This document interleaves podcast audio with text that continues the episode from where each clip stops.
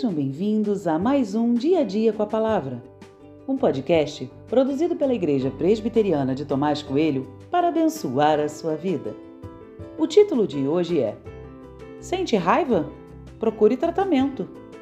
E tem por base o texto de 2 Reis 15, 16, que diz: Saindo de Tirza, Menahem destruiu a cidade de Tifsa e todos os seus moradores, bem como toda aquela região. Porque não abriram o portão da cidade e ele a devastou. Até rasgou o ventre de todas as mulheres grávidas.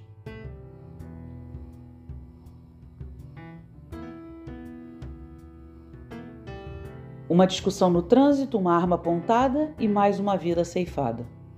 Essa notícia tem sido muito comum em nosso tempo.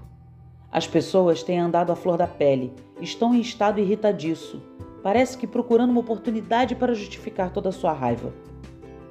Mas hoje é diferente do passado? Creio que não. O relato acima me chocou.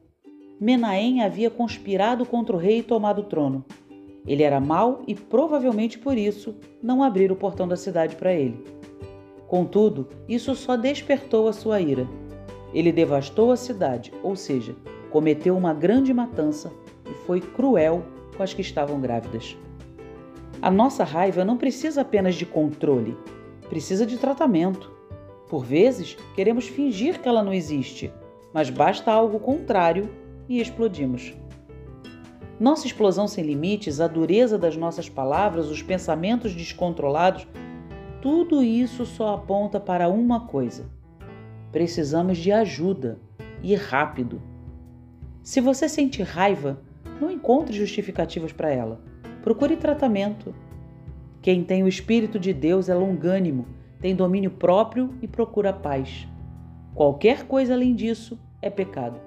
Procure ajuda e não justifique o seu pecado.